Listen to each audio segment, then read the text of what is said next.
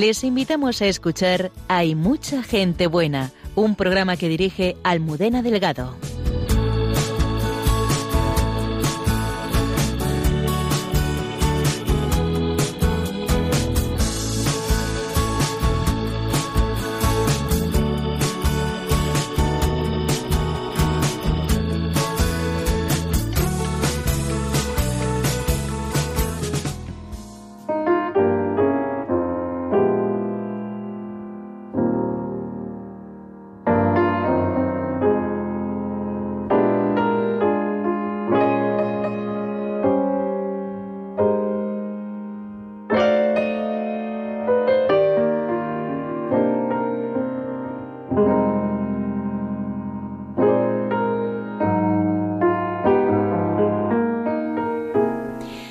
12 y dos minutos de la madrugada, bienvenidos al programa de Mucha Gente Buena en Radio María.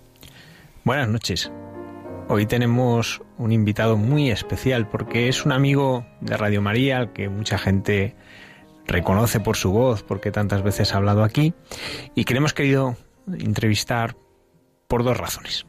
La primera es que el Papa le ha nombrado arzobispo de Toledo y primado de España. Y el próximo sábado, día 29, va a tomar posesión de, su cátedra, en, la Catedral de Toledo. Y por otro lado, porque precisamente hoy se ha estrenado una película, Corazón Ardiente, que es una película que mezcla la ficción y el documental, pues para tratar de transmitir qué es la devoción al corazón de Cristo. Y por eso, con Francisco Cerro Chávez, que es como se llama el, el nuevo arzobispo de Toledo, es de los que más sabe del Sagrado Corazón, del que, de los que más lo transmite, de los que más lo vive, ¿no? De hecho, aquí en, Radio María tiene una sección que se llama Cristo Corazón Vivo, pues hemos querido hablar con él de la espiritualidad, ¿no? La gente en esta película va a poder conocer mucho de la historia, mucho de lo que es, y, pero hemos querido profundizar mucho en el aspecto de la espiritualidad. Estarán también con nosotros el padre Alberto Rollo, consultor en la Congregación para la Causa de los Santos, entre tú y yo precisamente pues vamos a seguir profundizando en, el corazón de Cristo, especialmente porque la humanidad de Dios eh, se muestra en el corazón de Cristo, ¿no? Y de esto eh, la hermana Carmen y José Manuel pues quieren hablar a partir de la teología del cuerpo de Juan Pablo II. Dedicó cuatro catequesis, cuatro años de catequesis Juan Pablo II a hablar de esta teología del cuerpo, que es una presentación maravillosa de lo que significa el cuerpo, lo que significa el alma y lo que significa amar. Antonio Escribano en el control, haciendo que todo funcione como siempre a la perfección. Lola Redondo en nuestras redes sociales. Os esperamos. Gracias por estar ahí.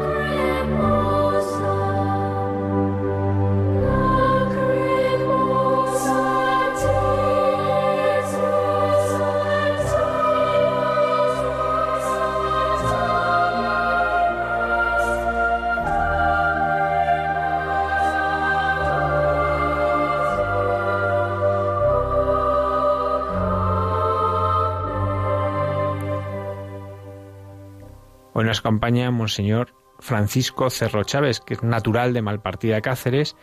Desde 2007 ha sido obispo de Coria Cáceres y el próximo sábado, 29 de febrero, inicia su ministerio como arzobispo de Toledo y primado de España. Hemos querido hablar con él en esta noche para introducirnos más profundamente en la espiritualidad del corazón de Cristo. Don Francisco, la primera pregunta que quería hacerle es, ¿qué queremos decir al hablar del corazón de Jesús? Porque tal vez haya personas que, no entiendan muy bien qué es lo que queremos decir. ¿Por qué hablamos del corazón de Jesús? Bueno, pues yo creo que cuando se habla del corazón de Jesús se trata de decir que Dios amó, nos ha amado con un corazón humano, o sea que que en el fondo lo que decía José Luis Martín Descalzo, que vivió, por cierto, muy cerca de donde vivíamos nosotros en, en, Valladolid, allá en la calle José María Lacor, José Luis Martín Descalzo decía que lo mejor que se puede decir de una persona es qué gran corazón tienes y lo peor que se puede decir de una persona es no vayas con ella que no tiene corazón. Por tanto, yo creo que cuando se dice la palabra corazón de Jesús, se está expresando pues una realidad profunda y es que Dios nos ha amado con un corazón humano. Ya Pío XII lo decía en Auretis Aquas, que la palabra corazón aporta cuando se dice eh, un conocimiento profundo de la persona. Es un ejemplo muy sencillo. Cuando yo digo, conoces, por ejemplo, a, Pedro y digo, oh, sí, lo conozco, no digo nada. Sí conozco a Pedro, pero de que conozco ya a Pedro. Ahora si yo digo, conozco a Pedro de todo corazón, pues estoy diciendo bastante. Cuando hablo de la palabra corazón, ya estoy introduciendo en ese conocimiento algo profundo, ¿no? Algo, por lo menos, que cambia ese conocimiento, ¿no? De la persona. ¿Y en qué se concreta la, devoción al corazón de Jesús? ¿En qué, qué concreciones tiene actualmente? Bueno, pues yo creo que eso lo han repetido el Evangelio y lo han repetido también los papas, ¿no? Porque cuando nosotros hablamos del corazón de Jesús lo entendemos tal como lo ha explicado la Iglesia a lo largo de los siglos. Eh, el Papa Juan Pablo II, cuando entrega la carta famosa en Parelemonial en el 86 al padre Convelbach, le dice que los elementos esenciales de la espiritualidad del corazón de Jesús siempre han estado en la Iglesia, siempre. O sea que desde la tarde del Viernes Santo, eh, el corazón de Jesús siempre ha estado presente en la Iglesia. Nunca la Iglesia ha vivido sin el corazón de Jesús.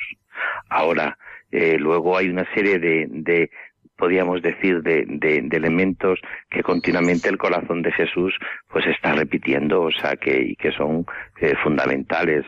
Por ejemplo, el corazón de Jesús siempre ha potenciado la Eucaristía.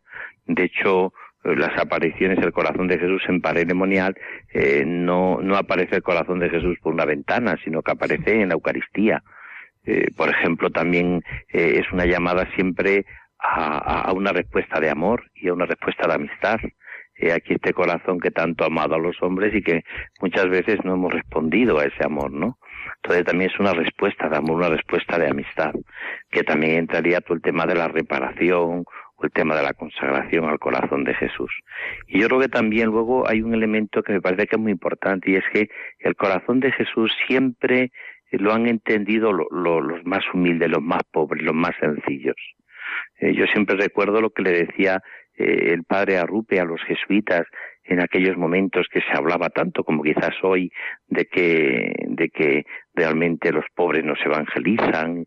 Eh, el, padre Arrupe le dijo a los jesuitas vosotros que decís que habéis aprendido tanto de, de los pobres aprended también de los pobres a amar al corazón de Jesús porque verdaderamente la gente humilde sencilla y pobre yo creo que conecta eh, maravillosamente con el corazón de Jesús. Pero yo creo que esos son los tres elementos esenciales. Podríamos hablar mucho más cosas, pero y que ahí tenéis en el, en el, en el estudio tenéis personas que saben mucho de esto, en las hermanas de la fraternidad, pero, pero también, por supuesto, el capellán y todos los que están ahí, pues probablemente conozcan muchísimo de, de esta profunda espiritualidad. A mí realmente fue el laboratorio que, que en Valladolid cuando fui me, me, me, sanó y me curó de todo. O sea, para mí el corazón de Jesús ha sido todo en mi vida, está claro. Don Francisco ha hablado de la reparación. ¿Cómo se puede explicar la reparación? Es algo que a muchos les cuesta entender.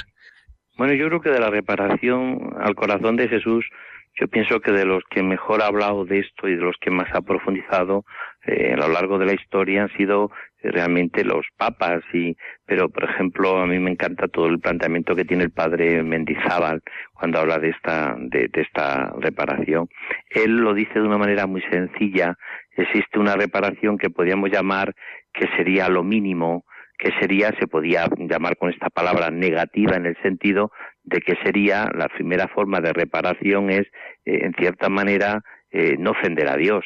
Eso sería lo mínimo. Eso sería una forma de reparar. Es como eh, si decimos en un matrimonio, qué bien nos llevamos, cuánto nos queremos, porque nunca nos insultamos. Eso sería lo mínimo. Luego existe otra forma de reparación que ya es sintonía de corazón, que ya no es solamente un planteamiento del corazón de Jesús de no ofender, sino que es eh, la sintonía, o sea, la mejor manera de reparar al amor no amado es sintonizar con el corazón vivo de Cristo. Y eso es una, esto sería un poco como una reparación más de tipo afectivo, de sintonía del corazón. Por eso el corazón de Jesús ha encontrado a veces en tantas personas esas delicias de su corazón. Y luego existe que quizás sea lo que tú dices muy bien, eh, un planteamiento de la, de la reparación que quizás sea lo más delicado a la hora de plantear la, la espiritualidad del corazón de Jesús o la devoción, eh, y es el tema de lo que podríamos llamar la reparación aflictiva, que es eh, el, el, misterio por el cual el Señor a veces algunas personas eh, viven este aspecto reparador uniéndose al sufrimiento y a la cruz de Jesús, en que esto es, pues, eh, también ha habido a lo largo de la, de la historia personas que a través de la enfermedad, del dolor, del sufrimiento, eh, pues han, se han identificado con, con, los sufrimientos del corazón de Cristo. En cierta manera Jesucristo les ha asociado a su pasión. Claro, este último momento eh, pues tiene que tener unas cuantas connotaciones que suelen hacerlos auténticamente, ¿no? Tiene que ser eh, una aceptación, pero la iniciativa tiene que ser del Señor y, y tiene que, que vivirlo con, con, los frutos del Espíritu Santo que dice eh, la carta de, de, de, San Pablo a los Gálatas, por ejemplo, la paz, la alegría, todo ese tipo de, de, frutos, porque si no da ese fruto probablemente no se esté viviendo. Pero lo que está claro es que a lo largo de la, de la, de la historia, el Señor, algunas personas, sobre todo dice Santa Teresa de Jesús, cuando ve grande ánimo, el Señor suele asociar también a sus sufrimientos que unido a Él uno colabora con el Señor también a la redención del mundo, que, que se habla tanto en la, en, la, en la devoción al corazón de Jesús. Usted ya ha apuntado alguna cosa, hablar de cómo le curó esta, este poder estar en el santuario de la gran promesa, pero en, en su vida, ¿qué ha significado esta devoción? ¿Cómo, cómo ha ido creciendo? ¿Cómo la ha ido viviendo? ¿Cómo, ¿Qué le ha ido aportando? Bueno, yo creo que eh, desde que yo hago ejercicios espirituales, eh, aquí en Cáceres, en la montaña, en el, en el santuario, eh, muy vinculado entonces yo a la, a, la, a la, milicia de Santa María, la cruzada de Santa María, hasta que después eh, me hago, me voy al seminario y luego pues conozco a estos grandes maestros que he hablado antes, el padre Sevilla, el padre Mendizábal. Eh, yo sí que, que creo que eh, desde el primer momento para mí eh, el corazón de Jesús pues tiene una, una, una profunda vivencia de una espiritualidad que a mí me, me realmente mm, es una sanación porque es totalmente divina pero es totalmente humana. O sea, el corazón de Jesús yo siempre digo que es una espiritualidad que no tira de la planta, que a veces podemos tener un cierto peligro a veces de, de un planteamiento que, que de una espiritualidad que, que nos, que, que como un poco podríamos decir quizás a veces un poco pelagiana, un poco voluntarista, eh, en el cual uno pues parece como que, que se siente como muy agobiado en el seguimiento de Jesús, de tal manera que muchas veces algunos perciben la, la espiritualidad como una especie como de carga, una carga, eso que hablaba tanto el, eh, el, Papa Benedicto XVI ante Cardenal Ratzinger, ¿no? Que muchos cristianos viven el cristianismo como una auténtica carga, ¿no? Por eso, pues a la hora de plantearse la vida cristiana se la plantean como una carga.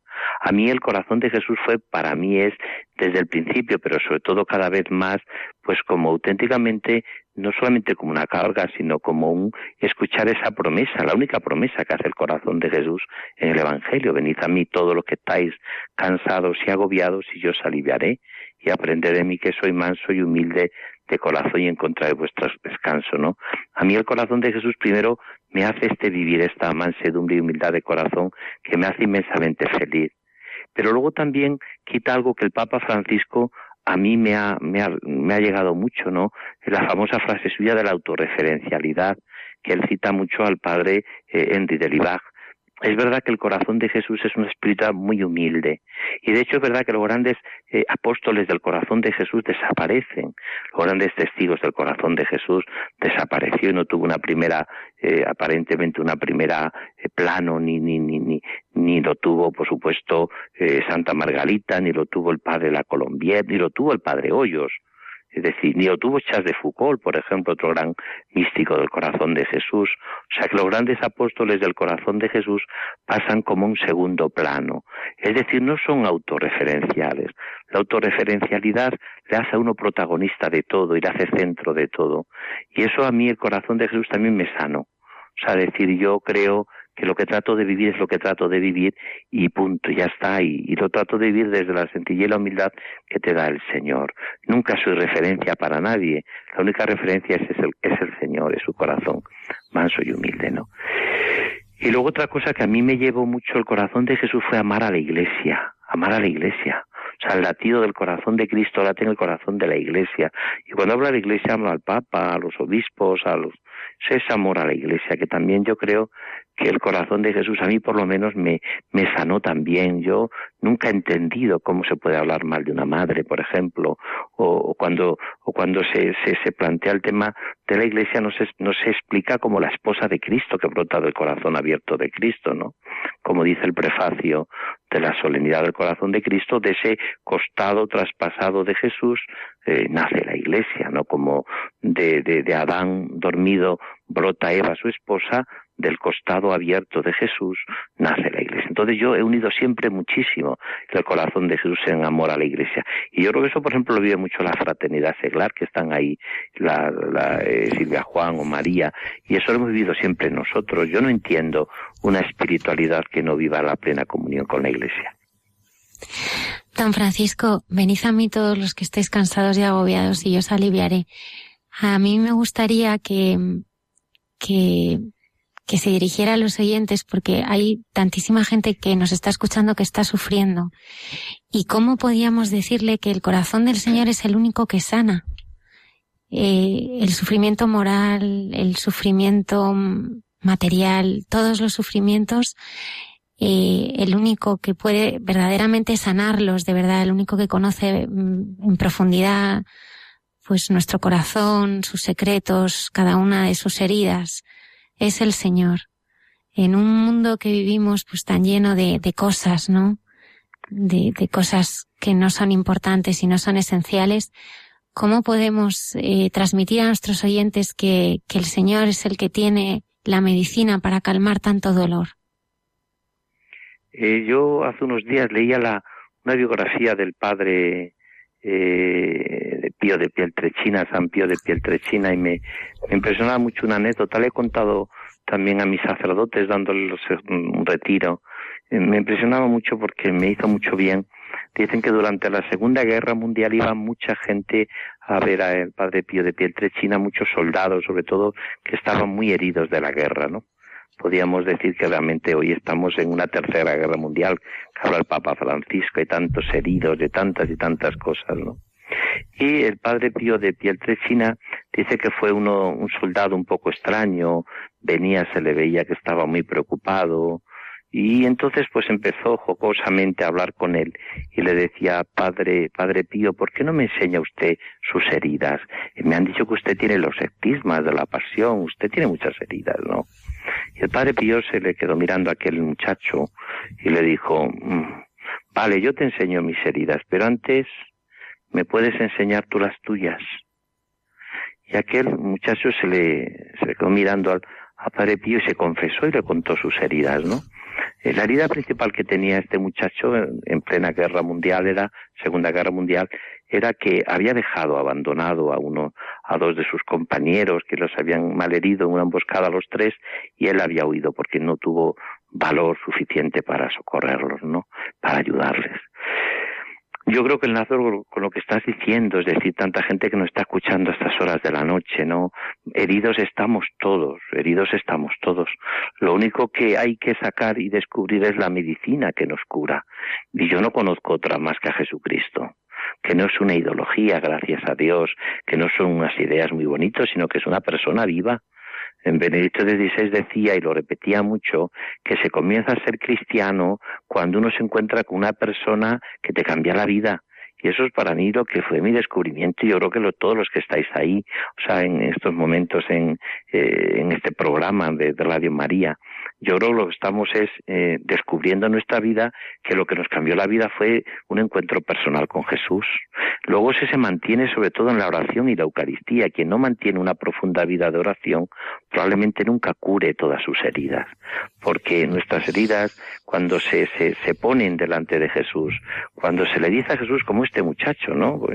Le dice el Padre Pío, muy bien, pero cuéntame tus heridas, ¿cuáles son tus heridas? Las que ha dejado la vida, tus cobardías, tus pecados, tu lo que has vivido, la cantidad de descarceo que has tenido fuera del redil, o tantas y tantas cosas que a lo mejor ni te atreves a contar, pero, pero en el fondo eh, el Señor te va a curar, porque el Señor realmente, eh, lo repetimos el Viernes Santo, tus heridas nos han curado, ¿no? Las heridas de Jesús nos han curado, la herida de su corazón, la herida de su costado, ¿no? Yo creo que eso es un poco lo que yo le diría a mucha gente, ¿no? Todos estamos heridos, pero todos curamos mirando a aquel que tiene herido el corazón. Y, estar herido tampoco es malo, porque las heridas significa que estamos vivos, ¿eh? Lo que ocurre es que las heridas, si no las curamos mirando a Jesús, pueden ser mortales, pueden hacernos morir. Y eso es el drama del corazón humano. Pero si nosotros vivimos verdaderamente unido a Jesús y le contamos nuestras vidas, nuestros pecados, yo creo que lo hermosísimo de todo esto es que uno acaba mm, descubriendo que, que, solamente el Señor eh, cura nuestras heridas, ¿no? Don Francisco, una figura muy relevante en la historia de devoción al Sagrado Corazón es el Padre Hoyos. ¿Nos puede hablar de él? Bueno, el Padre Hoyos es un jesuita joven, que muere joven, como Teresita de Lisieux con 24 años. Y tiene la característica de todos los grandes apóstoles del corazón de Jesús.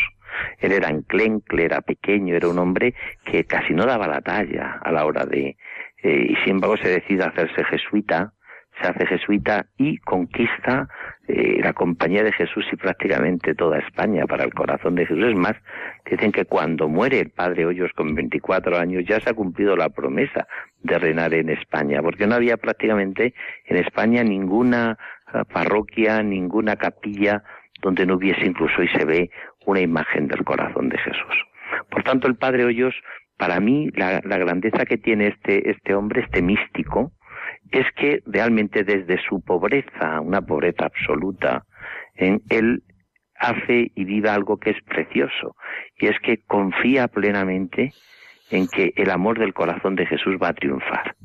Y realmente lo consigue. O sea, realmente podemos decir que el Padre Hoyos, fiándose del amor del Señor, fiándose del amor del Señor, realmente eh, se cumple esa promesa, esa promesa del, del corazón vivo de Jesús. Y realmente él está un día en, el santuario de la Gran Promesa, lo que es hoy Basílica Nacional de, la, Gran Promesa del Corazón de Jesús, está un día y se queja, se queja al Señor porque dice que ya eh, el culto al corazón de Jesús ha sido extendido tanto en Francia como en Polonia y sin embargo en España no era conocido esa devoción y recibe esta consoladora, consoladora promesa de que reinaré en España y con más veneración que en otras partes del mundo. Y podemos decir que eso se ha cumplido y se cumple. O sea, realmente eh, hay como, como, como una sintonía muy grande eh, eh, eh, tanto en Valladolid como hay allí, hay unas promesas de una gracia que realmente se da y se construye, eso está clarísimo. O sea, tantas personas que se han encontrado con Jesús y que les ha cambiado la vida. Eso está, eso está clarísimo.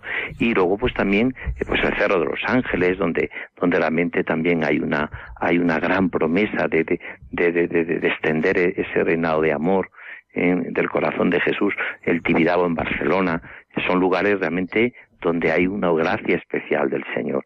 Tibidabo sobre todo por la adoración eucarística eh, perpetua, allí constantemente se está, se está eh, adorando al Señor de día y de noche con todas las gracias que eso lleva consigo, ¿no? O sea que yo creo que sí que, que es verdad que la promesa que le hace el corazón de Jesús a este jesuita que muere con 24 años, con muy poquitos meses de, sacerdote, porque prácticamente el sacerdocio no llegó ni siquiera a un año, eh, pues realmente transforma y, y cambia. Un hombre que desde su pobreza en conquista, vuelvo a repetir, a los grandes teólogos de la compañía de Jesús, incluso a reyes, para convencerles de que aquí hay una promesa, aquí hay una realidad que es evangélica y que realmente está llamado a extender eh, esa civilización del amor que tanto habla el Papa Juan Pablo II y que es el, reinado del corazón de Jesús. Don Francisco, ¿qué relación hay entre la hora santa, la reparación y por tanto también con la devoción al Sagrado Corazón de Jesús? La hora santa está en el Evangelio, en esa experiencia que tiene eh, Jesús de su corazón abierto y traspasado y dolorido cuando va a Getsemaní, lugar de la titulación que se llama eh, textualmente la palabra Getsemaní, donde Jesús pasa esa hora y que es la oración que más datos da precisamente eh, el Evangelio de la oración de Jesús. No existe ninguna oración tan comentada por los evangelistas como la oración de Jesús en Getsemaní. ¿Qué ocurre? Pues que como muchas cosas del Evangelio se van quedando en el olvido. Y entonces el corazón de Jesús se lo dice y se lo repite a, Santa Margarita eh, en, en Parelemonial. Le dice que la noche del jueves al viernes, recordando esa hora de Jesús en Getsemaní, que le dedique una hora santa o dedique una hora a reparar siempre se ha explicado los grandes, los grandes místicos y los grandes maestros de las horas santas del corazón de Jesús, que la hora santa siempre tiene como dos claves. O conectas con, con la agonía, en cierta manera, con el sufrimiento de Jesús en Getsemaní, o también conectas, en cierta manera, con el descanso que también la hora santa lleva consigo, porque también, eh, como decían antes, el corazón de Jesús hay una promesa de que los que vayan a Él descansarán. De hecho, Jesús también, a pesar del sufrimiento y de sudar gotas de sangre, también sale descansado. De hecho, cuando le ven a preguntar eh, a quién busca, y dice a Jesús de Nazaret, y se ve que Jesús tiene totalmente asumido ya la voluntad del Padre. Porque va a decir, el cáliz que me ha dado el Padre no lo voy a beber. Tiene totalmente asumido en esa hora santa la voluntad del Padre, aunque le ha costado, le hemos costado por nuestro pecado y, por nuestra miseria le hemos costado Jesús sangre, ¿no? Y sudor y lágrimas. Entonces yo creo que la hora santa es un, auténticamente es una experiencia de gracia. Nosotros vivíamos en la hora santa en Valladolid y ha sido una auténtica también escuela de oración y de reparación también porque no sé, nunca jamás se dejaba de hacer, incluso yo recuerdo en las noches a veces de frío, de, de Valladolid bajo cero, la gente iba y se llenaba la basílica del santuario de la Gran Promesa, mucha gente rezaba y oraba ah, en estas horas santas, que en el fondo es identificarse, volvemos a repetir la idea de la reparación, hay personas que se sienten llamadas a consolar y a confortar ese corazón vivo de Jesús que, que, que sufre, ¿no? Que, que sufre también vuelvo a repetir, eh, porque no es indiferente ante la respuesta del hombre. Es verdad que sufre en su cuerpo místico, que es la iglesia, pero también al Señor le llega de alguna manera la respuesta del hombre, ¿no? Se lo decía hasta San Juan de Ávila, tratadme bien a Jesús, es hijo de buena madre. O sea, por lo tanto al Señor. Y hay muchas almas que, como Santa Margarita María de Alacoque, el Padre Hoyos, y tantos, el mismo Charles Foucault también, y tantos y tantos místicos del corazón de Jesús, donde en esta noche del jueves al viernes, que es donde tiene lugar esta hora santa, han sentido identificarse con el sufrimiento y el dolor de Jesús por la redención del mundo. Y esto es hermosísimo, porque hay personas que se sienten llamadas a esta identificación con, con los proyectos del corazón de Jesús como dice también preciosamente la antífona de, entrada de la solemnidad del Sagrado Corazón, los proyectos de tu corazón subsisten de edad en edad.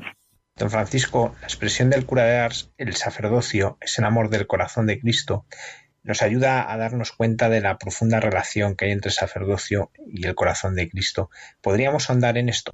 Bueno, yo creo que es una gracia, yo la transmito muchísimo a los sacerdotes, a todos, ¿no? Pero especialmente a los sacerdotes jóvenes, y es una espiritualidad que yo creo que, que, que, enlaza perfectamente, pues porque al definitiva el corazón de Jesús es un corazón sacerdotal, o sea, es el corazón sacerdotal de Cristo, por tanto, ¿qué diría yo que nos ayuda a los sacerdotes y a los obispos este esta espiritual del corazón Jesús. Primero, a, a, saber que el corazón de Jesús es la Eucaristía y que la Eucaristía es el corazón de Jesús y la Eucaristía es el centro de nuestra vida sacerdotal como el perdón de los pecados.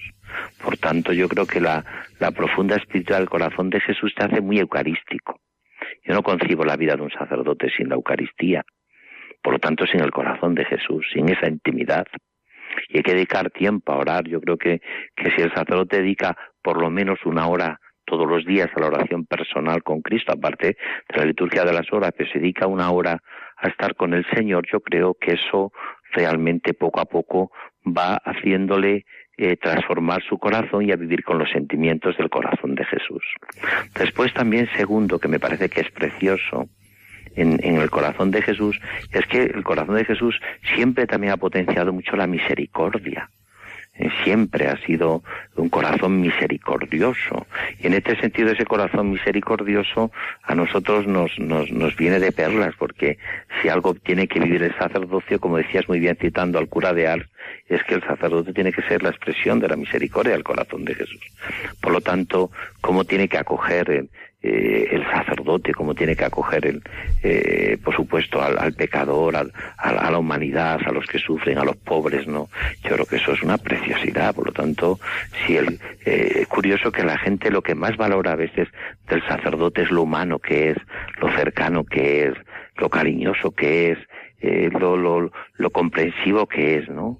Eso se comentaba en plan casi medio chiste del padre Dueñas, ¿no? Que dice que tiene una cola tremenda de, de, en el confesionario por lo bueno que era de corazón. Dice que un día se fue a confesar un señor, le dije, padre, eh, me acuso de que mataba a mi padre. Y dije, hijo, no lo vuelvas a hacer, ¿eh? No seas madre, no lo vuelvas a hacer, ¿no? Entonces quiere decir que en este sentido lo decía. Y dice que tiene una cola tremenda el padre Dueñas. No extraña nada, un hombre tan comprensivo y tan, tan bueno. Entonces, claro, cuando uno se va a confesar lo que está buscando o cuando tiene cercanías con un sacerdote, es que sea expresión de la misericordia del corazón de Jesús. Y luego es verdad que nuestra vida sacerdotal, cuando está identificada con Cristo, pues yo creo que eh, eh, el, corazón de Cristo mm, es un corazón muy afectivo y el sacerdote necesita sentirse amado necesita amar. O sea, el corazón humano, no celibato, no es castrar el amor. O sea, yo no me hago célibe para no amar a nadie, sino me hago célibe para amar a Jesucristo y en Jesucristo a la humanidad y mi corazón se ensancha. Entonces, no me diga a mí que el corazón de Jesús no serena mucho, pues lo que es el corazón también del sacerdote, como el corazón eh, esponsal de, los que viven la virginidad o los que hacen el voto de pobreza, de castidad y obediencia en la vida consagrada. O sea, el corazón humano no puede estar eh, sin amar. Y esto yo creo que también es otra de las características. Y a veces los sacerdotes jóvenes pues después de un tiempo de, de, vida sacerdotal tienen como una sensación o como una eh, decir pues que eh, no sé eh, me siento que no estoy no acabo de, de encontrar toda la, fuerza toda la realización de mi vida no yo creo que el corazón de Jesús te ayuda mucho a descubrir nuestra profunda vocación sacerdotal que es amar al estilo del corazón de Jesús Don Francisco, ¿qué significa la consagración en este caso un país y, qué significa la consagración personal y cómo la podemos hacer? Yo creo que la consagración al corazón de Jesús, como todas las consagraciones que se hagan, incluso de la misma vida consagrada, yo creo que significa vivir en radicalidad el bautismo, vivir el bautismo. Entonces la consagración al corazón de Jesús es vivir profundamente nuestra vida bautismal, es decir, nuestra vida de, de, pertenencia al Señor, ¿no? En la vida y en la muerte somos del Señor. Entonces, en ese sentido, yo creo que esto sería para mí la característica. Cuando se vive esta consagración al corazón de Jesús en España, pues lo que pretendemos es que todos los que, los que, los que estamos aquí, todos los que vivimos, que le, que le pertenezcamos a Jesucristo, que vivamos el Evangelio, que seamos consecuencia con el Evangelio. Con el Evangelio, que dice tan bonito el Papa Francisco, que lo repite magistralmente, la coherencia de unir fe y vida, ¿no? Es para vivir, porque es una fuerza de, de, fecundidad impresionante, ¿no? Porque es descubrir nuestra vocación a la santidad por el bautismo y porque es vivir con radicalidad la construcción de la civilización del amor. Nosotros lo que queremos es que vivamos todos los que, eh, consecuentemente, el Evangelio, porque cuando se vive el Evangelio, los más beneficiados son los que están a nuestro alrededor. Los más beneficiados son los pobres, los que sufren, como cuando yo me alejo de Dios los más perjudicados son los demás. ¿Por qué? Porque si me alejo de Dios, tengo poca capacidad de perdonar y de amar y de entregar mi vida, ¿no? Don Francisco, si le parece ahora me gustaría pues, preguntar algunas cosas de su vida, ¿no? Mucha gente ha leído sus libros, eh, ha escuchado muchas de sus charlas, pero bueno, a todo el mundo nos gusta conocer más de cerca a las personas, ¿no? En este caso a mí me gustaría preguntarle eh, cómo era el rostro de Jesús para usted cuando usted era un niño. Bueno, yo mmm, conocí a Jesús, eh, conocí a Jesús, vamos, eh, me cambió un poco la vida unos ejercicios espirituales. Yo muchas veces he dicho que cuando una tarde de, de esos ejercicios espirituales de invierno, me acuerdo que fue con el padre Bernardo Santos, yo de rodilla en aquella, aquella noche fría o aquella tarde fría de, yo recuerdo que cuando yo me levanté, eh, aquello cambió mi vida totalmente. O sea, yo en aquel encuentro con el Señor a mí me, cambió la vida. Y, el rostro que yo conocí eh, todavía no era, no era niño, porque yo de niño pues he tenido mis oraciones, yo iba a misa todos los domingos porque mi padre, mis padres me decían, anda, vete, vete a misa. Siempre me acuerdo que decían que nunca se aprende nada malo Yo iba a misa con esa sencillez de todos los niños, yo rezaba todas las noches, ¿no?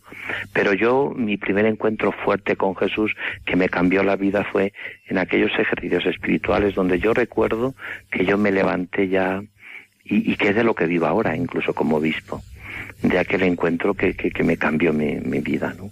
Entonces, el, rostro de Jesús, yo empiezo en aquellos momentos, como he dicho al principio, a, centrarme la mirada en ese corazón de Jesús. Eh, porque yo creo que cuando uno mira a Jesús, como cuando mira a una persona, pues está claro que Jesús resucitado tampoco dice, mirad mi rostro sino mirad mi, mis manos y mi costado, ¿no? O sea, mirad los signos de mi entrega y de mi amor.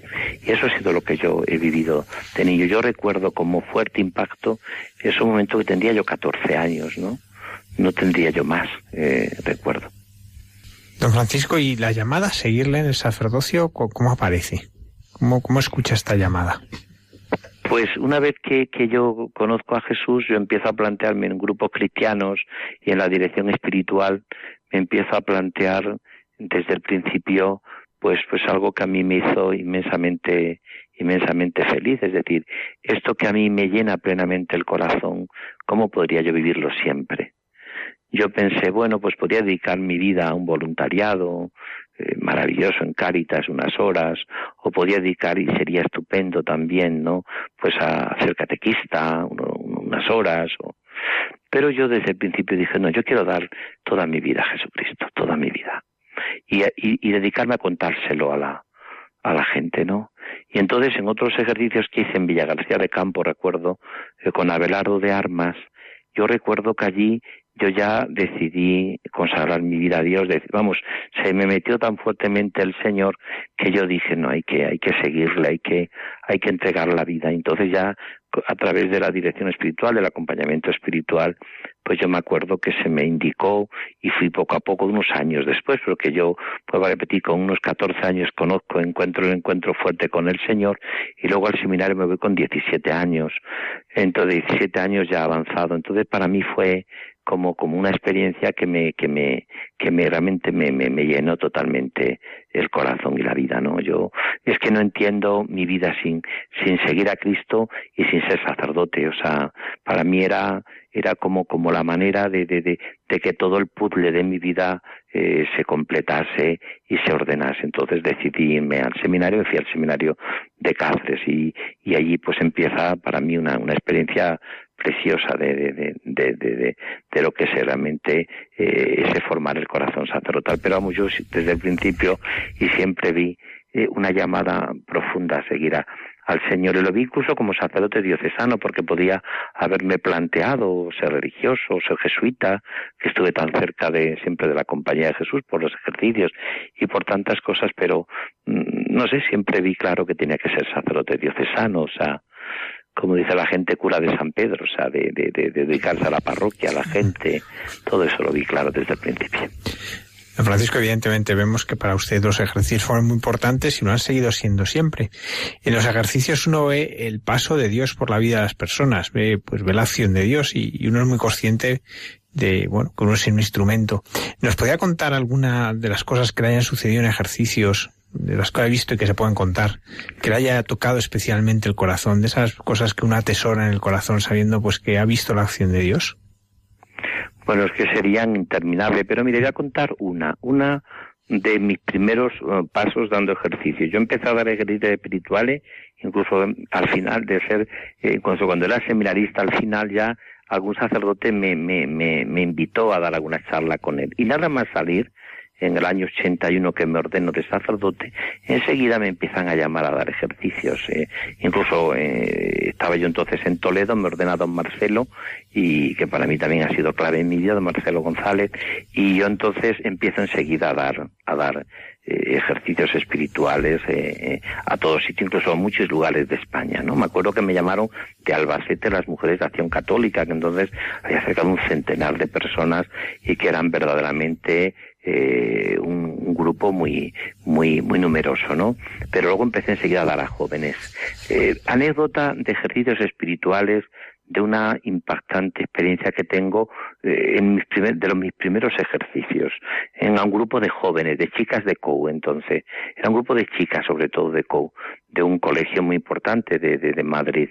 Eh, recuerdo que me llega una chica y me dice, mire usted, yo soy atea, yo no creo en Dios, eh, mi, vamos, yo no nunca he creído en estas cosas, estoy aquí porque, porque bueno, vienen también mis amigas y, hemos decidido a, a, pues estar aquí sencillamente, pero yo no tengo ninguna ningún deseo ni de hacer ejercicio ni de rezar ni nada, porque no creo en Dios. Dice más, mis padres acaban de separar y yo estoy viviendo un, un planteamiento que a mí me, me parece que no, que no. Y entonces le dije yo, recordaba siempre lo que se aconseja en los ejercicios, ¿no? Digo, mira, si tú no tienes, ya de por sí a veces es aburrido escuchar a un cura, pero escuchar a un cura sin tener un fe es para pegarse un tiro. Digo, que te vayas, que te vayas. Digo, vete, vete, vete a casa y ya está. Y me dice la chica, pues es que yo no me quiero ir porque yo tengo mis amigas aquí, tengo mis amigas aquí. Digo, pues mira, vas a hacer, entonces yo te pongo una prueba. Vale, vale, vale. Una prueba sola. Vale. ¿Y cuándo va a poner? Pues mira, que esta tarde, porque yo siempre lo hago, cuando yo dé la primera meditación a las cuatro y media, que me tienes que escuchar, yo voy a poner el Santísimo, la adoración eucarística. Y te voy a pedir, por favor, que estés dos horas delante del Santísimo. Me dice la chica, una. Digo, no dos. Una hora para que te aburras. Y la otra para que le cuentes al Señor todo el aburrimiento que tienes, pero por lo menos dos horas, ¿eh? Vale, dos, vale, vale, vale. Y recuerdo que estaba yo en el despacho, eh, atendiendo a gente, y a las dos horas llegó esta chica. Nunca me olvidaré de aquella, aquella mujer que además me dijo que tenía así confidencialmente que su padre era un locutor de televisión muy famosa que salía entonces en aquellos momentos en televisión que tenía, no me acuerdo yo, tampoco presté mucha atención, pero era un locutor muy famoso de televisión y me, me dijo, dice, llegó allí llorando y me dijo, oye, me he encontrado con Cristo, me he encontrado con Jesús. O sea, Cristo está vivo. O sea, realmente ha sido un encuentro impactante con Jesús. Jesús está vivo. Hizo unos ejercicios magistrales esa chica, magistral. La chica que estaba haciendo co, o sea, por lo tanto, y me impresionó muchísimo ese impacto de, tan fuerte de los ejercicios y, y, me acordaba de, de algunas eh, canciones. Y yo me acuerdo de esa canción de, de, que a veces Señor pienso que hablar contigo es como hablar con las paredes que, que o como escribo cartas de amor que nunca me contestas o, o te estoy diciendo continuamente que dice y sin embargo no acabo descubriendo que me respondes con la fuerza de todos los vientos y que no existe absolutamente ninguna hoja que no tenga detrás una declaración tuya de amor hacia mí no o sea que eso lo, lo, viví y me impresionó muchísimo, ¿no? Eso fue una de las experiencias. Pero la última experiencia, acabo de dar ejercicios hace muy poquito a unos sacerdotes de España, de, de, una diócesis también importante, de la diócesis de Murcia, hace muy poco. Uh, y un grupo muy numeroso de sacerdotes, ¿no? Y yo veo también, la mayoría curas jóvenes, ¿no? Como mucha gente te dice, después de los ejercicios, he vuelto a ilusionarme con mi vocación. Lo dicen muchos. He vuelto otra vez al amor primero, he vuelto a la alegría de, descubrir el amor de Jesús. Y entonces yo digo, pues esto hay que dedicarse porque si el obispo, el sacerdote, tiene que ser eh, el evangelizador, se puede hoy evangelizar si no potenciamos un encuentro que nos cambie el corazón, que es evangelizar, montar tinglaus, hacer proyectos. O evangelizar es decirle a cada persona que Dios le ama y que se hacen los ejercicios espirituales, sino eh, provocar que la gente se encuentre con Jesús. Luego es verdad que a mí eh, el método ignaciano siempre me ha hecho mucho bien porque yo veo que es muy eficaz, porque es una metodología que te va poco a poco pues metiendo profundamente en una conversión. Es verdad que también es muy importante cualquier retiro, que te dan unas charlitas sueltas, que te hacen experimentar el silencio, la soledad o el desierto. Pero es que claro, los ejercicios espirituales ignacianos es que son a cañonazos meterte en Dios. Porque claro, te empieza diciendo cómo está tu vida, después te propone en la segunda semana el conocimiento interno de Jesús, que es puro y duro corazón de Jesús, tercero te dice que seguir a Jesús será la cruz, y por último, no te preocupes que al final es, es Cristo resucitado y vivo el que tiene la última palabra en tu vida, cuarta semana, y todo eso vivido en la vida diaria eh, que es eh, la contemplación para alcanzar amor, porque claro, los ejercicios espirituales son una escuela para la vida. Pues claro, si tú dices, uy, qué bien encontrarme con Jesucristo, pero me hace vivir ahí en una estratosfera o una, una burbuja, pero no es que San Ignacio te dice en la contemplación para alcanzar amor que todo eso se puede vivir desde Cristo. Entonces, pues claro, es normal que para mí haya marcado muchísimo mi vida el ejercicio espiritual y que yo, eh, como obispo, incluso como sacerdote, eh, incluso ya digo, y como obispo doy muchas tandas, eh, no todas las que me gustaría, ni todas las que puedo, porque realmente uno como obispo también sabe que la misión que tiene y que la Iglesia te ha dado es sobre todo ser pastor de tu diócesis, ¿no? Pero sí que puedo decir que realmente yo veo que, realmente habrá pocos métodos tan eficaces para la evangelización y para la transformación que los ejercicios espirituales ignacianos, sobre todo la luz del corazón de Cristo, claro. Don Francisco, otra de sus facetas, la de escritor, de prolífico escritor. Y eh, muchos de estos libros hablan de la oración, incluso muchos son, son oraciones, ¿no? Eh, ¿Qué aconsejaría usted? ¿Cómo ¿Qué, diría usted a tantas personas que, nos encontramos con las dificultades por ahora en este mundo que hay tanto ruido, que hay tantos reclamos, pues ahora con las redes sociales, el teléfono, eh, tantas cosas? ¿Cuál es la forma para poder orar hoy? ¿no? Las personas que, viven una vida cotidiana. Eh, ¿Qué les aconsejaría? Sí, yo, yo recuerdo una frase de San Juan Bosco que decía con mucha gracia cuando le decían, ¿usted cómo enseña a sus, a sus, a sus alumnos a a nadar, dice, yo les tiro al agua. Yo creo, yo creo que no existe ninguna manera mejor de orar que aprender a orar orando. O sea, para la oración no existen tampoco recetas mágicas. La oración es eh, lanzarse a, estar con el Señor. Luego ya, por supuesto, que existe un arte en la oración, eh, pues que puede ser desde la oración vocal, hecha con la boca, con los labios, que ayuda el rosario, o que te puede ayudar también eh, pues los salmos, aprender esas oraciones que decías muy bien, ¿no?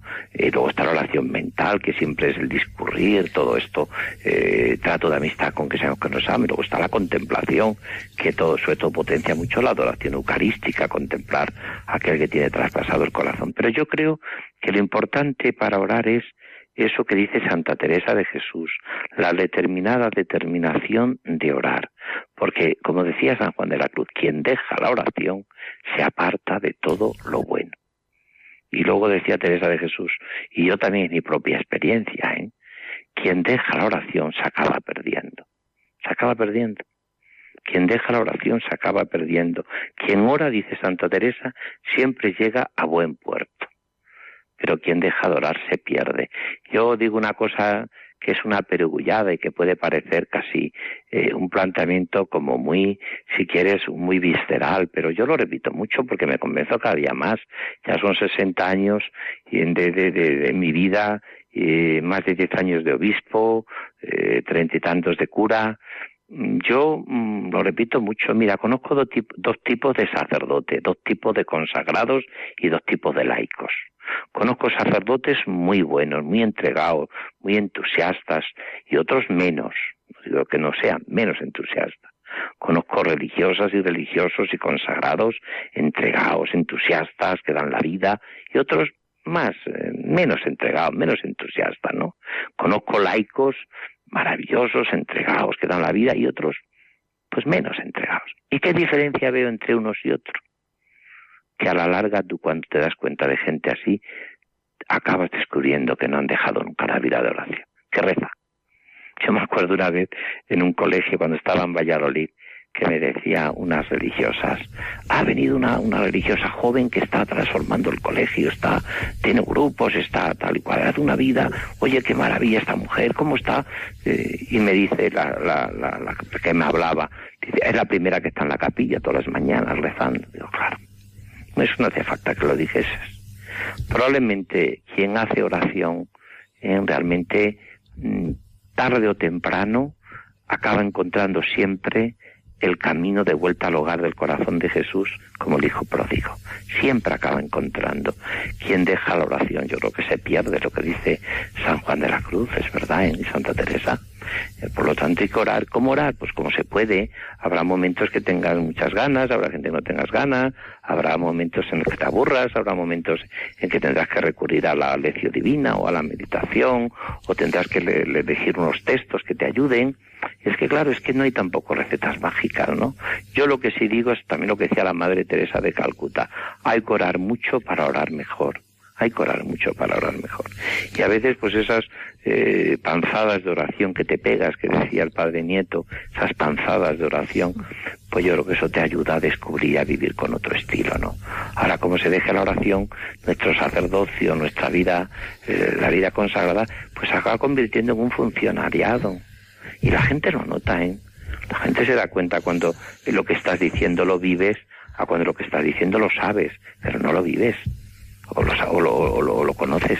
Y eso lo da para mí la vida de oración. Por eso yo creo que todo el esfuerzo que dediquemos en la pastoral a la oración a los ejercicios, a los retiros, a que la gente se meta en Dios, no te preocupes, que luego le llevará eso también a los pobres, ¿eh? y le llevará al compromiso en el mundo, y le llevará a transformar el mundo. No te preocupes, si eso es imposible, como decía la Madre Teresa de Calcuta, si tú tocas el corazón y contemplas el corazón vivo de Jesús en la Eucaristía, ¿cómo no lo vas a querer contemplar después en los pobres y en los que sufren? Pues también. Pero es importantísimo que se tenga una profunda vida de oración, si no es muy complicado mantenerse el, corazón ardiendo cuando no se bebe de la fuente. Don Francisco, no queremos ya entretenerle más, pero tampoco quería perder la oportunidad de preguntar, ya como última pregunta, sobre em, la, devoción del, al corazón de Jesús y, y, la confianza. Porque yo creo que, que realmente hasta que no confiemos plenamente eh, no estamos demostrando con nuestra propia vida que le amamos. Hace unos días ah, leía yo un libro que me impresionaba mucho, un comentario, precisamente de unos ejercicios espirituales, en que alguien le decía al Señor, Señor, ¿por qué eh, no ha suprimido la muerte? ¿Por qué tenemos que morir cuando no nos queremos morir? Cuando y, decía que en la reflexión que hacía y en la meditación decía, claro, es que la muerte es como el último gesto de confianza que tenemos plenamente en el Señor. Pero es que eh, todo, la única manera que tengo yo de demostrar y de vivir un profundo amor a Jesucristo, a su corazón, es confiar. Corazón de Jesús, en ti confío, ¿no? Confiaré y no temeré.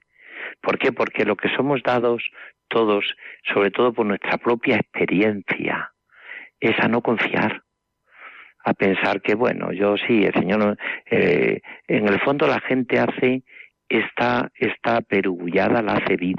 Dios me quiere mucho cuando soy bueno, Dios no me quiere nada cuando no soy tan bueno ni me soporta. Y esa, esa, ese planteamiento, que en el fondo demuestra una total y absoluta desconfianza en el Señor, es el que realmente el corazón de Jesús hace que vivas con otra realidad, o sea, es la confianza en su corazón lo que te ayuda a vivir eh, kilómetros y kilómetros de esperanza. Fijaros que esa es la espiritualidad también de Teresita de Lisieux, cuando ella descubre eh, el ascensor que dice ya de la confianza, es cuando dice con mucha sabiduría, recorrí kilómetros y kilómetros de santidad en confianza, ¿no? Y yo también esa ha sido de las cosas que a mí me curaron y en, mi sanación interior profunda, ¿no? Esa confianza plena en el corazón de Jesús, corazón de Jesús, en ti confío, ¿no? Me acuerdo que una vez de, don Marcelo González, que fue arzobispo cardenal de Toledo y que fue el que me ordenó a mí, me acuerdo que una vez hablando con él, me dijo una cosa, una confidencia que a mí me hizo mucho bien. Dice, mira, me decía, cuando yo lo estoy pasando muy mal, cuando hay momentos muy difíciles, muy complicados en mi vida, decía el de obispo, dice, me agarro siempre a la imagen del corazón de Jesús y le repito de corazón, en ti confío. Sagrado corazón, en ti confío, corazón de Jesús, en ti confío. Dice, y enseguida brota en mí la, alegría y la esperanza. Por eso yo creo que, que la confianza es lo fundamental en la santidad. Probablemente no llegamos a la santidad si no confiamos. Y probablemente el grado de nuestra santidad está en relación a nuestro grado de confianza. Monseñor Francisco Cerro, muchísimas gracias. Ha sido un honor que estuviera esta noche aquí en este programa compartiendo la devoción al Sagrado Corazón. Muchísimas gracias. Pues gracias a vosotros y un saludo a todos los buenos amigos que están ahí, que he visto que son todos. todos, muy bien. Que el Señor los bendiga. Buenas noches. Buenas noches. Senhor.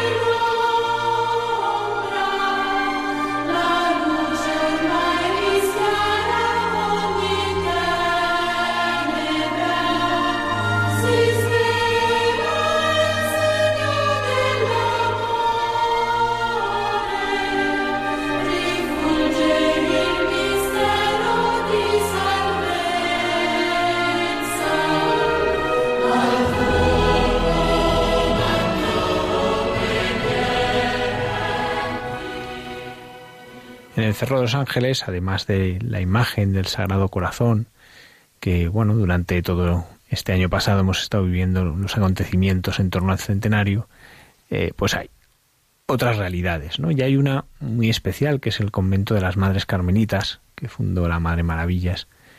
Pues la Madre Maravillas pues escucha al Señor que la pide, le pide que, que funde allí un lugar de oración, porque cuando uno lo piensa, claro, cuando se inaugura el monumento al Sagrado Corazón, cerro mm, estaba la ermita, pero no había nada más.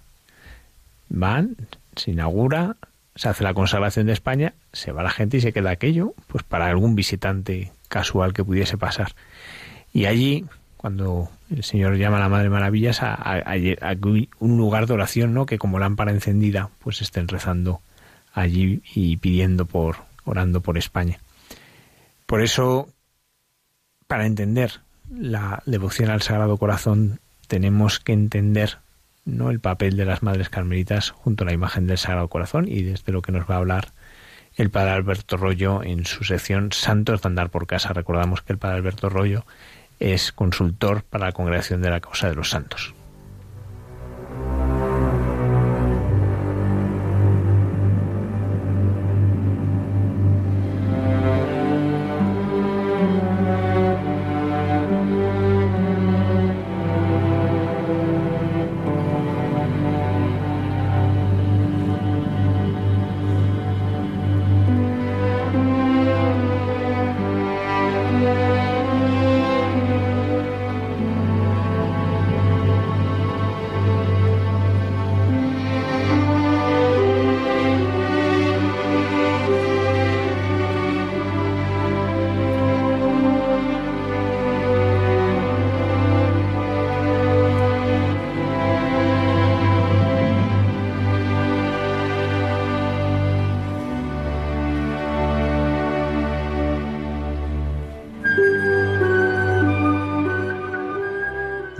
Noches a todos los oyentes de Radio María, Almudena y todos los que componéis el programa. La semana pasada hablábamos de la santidad en el Cerro de los Ángeles y comenzábamos hablando del supremo testimonio de santidad que es el martirio y cómo también en el Cerro de los Ángeles tenemos algún ejemplo de martirio, unos jóvenes que serán llevados hacia los altares por un proceso de canonización que está a punto de empezar.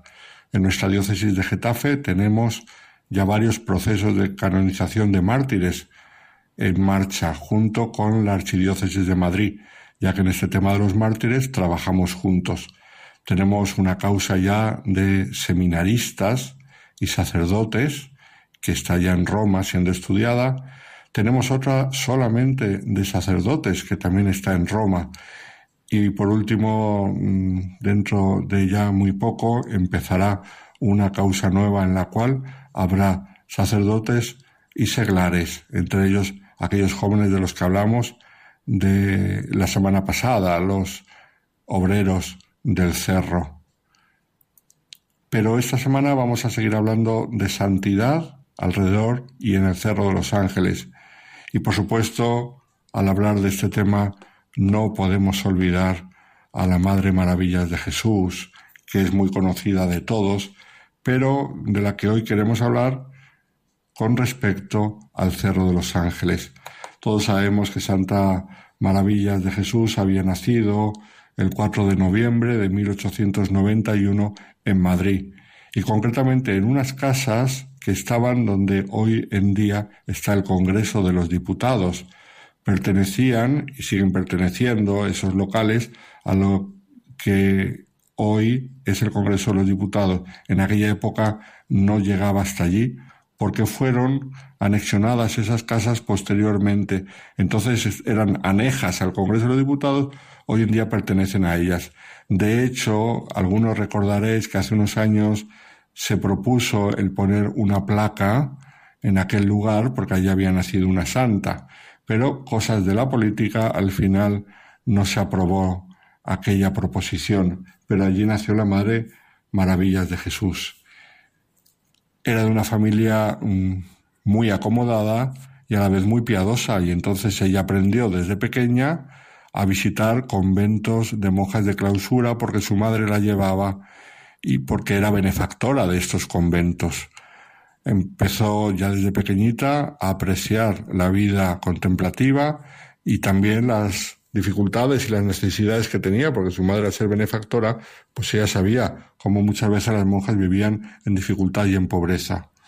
Y entonces cuando en un momento de su adolescencia ella decide hacerse religiosa carmelita descalza, Conocía muchos conventos en los cuales su familia era bien apreciada, pero ella nos cuenta el proceso de canonización y su biografía que decidió ingresar en un convento donde no la conociese nadie, donde su familia no fuera benefactora, para que no fuera tratada con especial deferencia.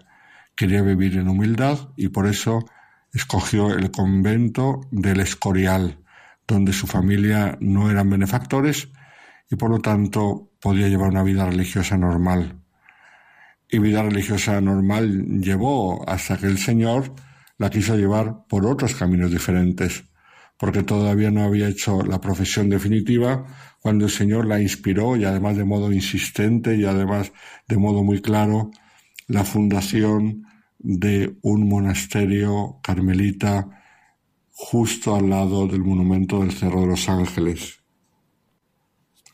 Este monumento había sido inaugurado unos años antes y todo el mensaje de amor y de expiación que giraba en torno a dicho monumento fascinó a la Madre Maravillas, pero es que además sintió que el Señor la llamaba a pedir a sus superiores el permiso para poder fundar, y todavía no era religiosa de votos solemnes, fue en el año 1923 cuando vio claramente que el Señor le llamaba a esa fundación, junto al monumento levantado en el centro geográfico de España, y fue el obispo de Madrid Alcalá, Monseñor Leopoldo Hijo Garay, el que acogió con entusiasmo esa idea y en 1924 le dio permiso para instalarse provisionalmente en una casa de Getafe para atender desde allí la edificación del convento. Y entonces tenía que hacer la profesión solemne, que no la había hecho.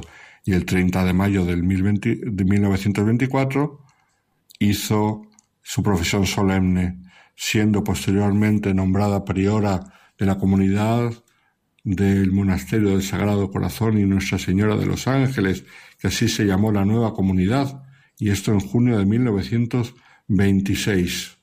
Unos meses después, el 31 de octubre del mismo año 26, fue inaugurado el monasterio que nosotros conocemos hoy en día, aunque mm, ha sufrido muchas vicisitudes históricas, como podemos imaginar, ya que cinco años después estalla la persecución religiosa al comenzar la Segunda República, estamos en el 1961 y todavía no habían llegado ningún tipo de maniobras persecutorias al Cerro de los Ángeles, pero sí que llegaban noticias de quemas de conventos, de leyes anticlericales, y esto le hacía sufrir mucho a la Madre Maravillas, la cual leemos que pasaba muchas noches y muchas horas orando desde su Carmelo, contemplando el monumento del Sagrado Corazón de Jesús, y ese sufrimiento por lo que podía pasar, las posibles eh, profanaciones del monumento, le llevó a escribir una carta al Papa Pío XI para que le diese permiso para salir con su comunidad, incluso exponiendo sus vidas, si llegara el momento de defender la imagen del corazón de Jesús en caso de que fuera a ser profanada. Pues gran inocencia la de estas religiosas, cómo podían ellas defender la imagen del corazón de Jesús si venían pues milicianos, autoridades las que fueran con armas, ellas no podían hacer nada. Y sin embargo, esta carta emocionó mucho al Papa Pío XI, que le respondió de la siguiente manera. Mi muy reverenda y amadísima Madre Priora, he leído con profunda emoción y paternal orgullo su carta y su generosa propuesta y he dado gracias a Dios por tener semejantes hijas. Ciertamente un país que puede contar con tan generosa entrega podrá pasar por horas muy oscuras, pero no perecerá jamás. Así pues, si las circunstancias son tales que exigen la ejecución de su generosa propuesta, tiene el permiso y la bendición del representante de nuestro Señor sobre la tierra. Pasaron los años, pasaron concretamente cinco años de república y hasta el año 1936, que como sabemos el 18 de julio, lo recordábamos la semana pasada al hablar de los obreros del Cerro Mártires, al estallar la guerra civil, entonces empieza de modo cruento y descarado y parecía infrenable en el campo republicano la persecución religiosa esta persecución que lleva a asesinar a los obreros del cerro, estos jóvenes que simplemente fueron acusados porque se les vio haciendo la señal de la cruz en el desayuno y porque se les tomó por frailes disfrazados, que por eso fue por lo que se les mató. Pero antes, un par de días antes, llevó a que las monjas carmelitas tuviesen que dejar el Cerro de los Ángeles llegaron los milicianos, estamos en el 22 de julio de 1936, a desalojar el convento. Pero primero, por supuesto, como no, como hacían siempre, registraron todo el convento en búsqueda de armas. Era una manía que tenían, una leyenda negra, que los frailes y las monjas ocultaban armas en los conventos para ayudar a los que se habían sublevado. Después de registrar el convento y no encontrar ningún arma, como era de esperar, desalojaron a las monjas y aquí en el proceso de canonización de la Madre Maravillas encontramos una anécdota muy hermosa y es que muchas religiosas fueron desalojadas y llevadas a asesinar. Y sin embargo, en el caso de la Madre Maravillas, leemos en el proceso de canonización que el miliciano que estaba al mando de la tropa que fueron allí a registrar y a llevárselas, quedó tan impresionado de la personalidad de la Madre Maravillas que no solamente no se las llevaron a ejecutar, sino que las protegió. Porque cuando estaban siendo desalojadas, llegó una camioneta llena de gente que se pusieron a gritar, a gritarles, fuera, fuera las hermanas, acabad con ellas. Fijaos qué curioso. Y aquello parecía que iba a ser como el famoso diálogo de Carmelitas que todos conocemos de Georges Bernanos, que nos habla de aquellas carmelitas de las afueras de París, de cómo las llevaron a ejecutar. Pero no fue ese el caso, sino todo lo contrario. Este miliciano se encargó de ponerlas a buen recaudo en Madrid y las protegió. Y no es que fuera conocido de ellas, no las conocía de nada, pero se quedó muy impresionado por la personalidad de la Madre Maravillas. La Madre Maravillas que después de la guerra consiguió volver al Cerro de los Ángeles, a su querido cerro y a recomenzar la comunidad. Y desde el cerro una fecundidad grandísima, porque desde ahí empezaron sus fundaciones, que sabemos que no solamente fueron por distintas partes de la geografía de España, sino que hasta en la India mandó religiosas hacer una fundación. La Madre Maravillas, que años después, en, el año 1975, fallecerá, pero no en el Cerro de los Ángeles, sino cerca, en la Aldehuela, que pertenece a la parroquia de Perales del Río, que como sabemos está en las faldas de el Cerro de los Ángeles. Después de dar vueltas por España, con las distintas fundaciones, el Señor la quiso traer de vuelta, no al mismo cerro, sino en las faldas del cerro, y allí pasar sus últimos años eh, en la madurez espiritual, en el sufrimiento de sus enfermedades, y allí cerca del año 75, pero un poquito antes, unos días antes, el 11 de diciembre de 1974, entregó su alma al Señor una mujer a la cual la devoción al corazón de Jesús le cambió la vida, ya siendo religiosa, marcó toda su existencia y la gran fecundidad que tuvo para el bien de la Iglesia.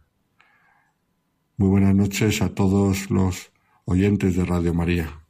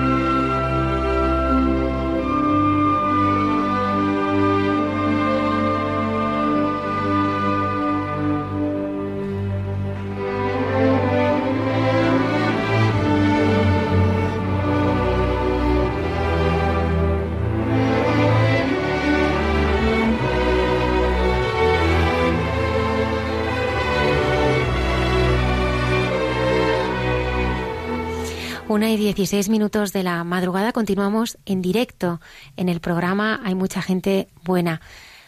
Comenzábamos el programa anunciando el estreno de una película dirigida por Antonio Cuadri, Corazón Ardiente. Y ahora vamos a conectar con Los Ángeles, Estados Unidos, porque tenemos al otro lado a una de las actrices protagonistas de la parte de, ficción de la película, Karimé Lozano. Buenas noches aquí. Hola Karimé, bienvenida, muchas gracias.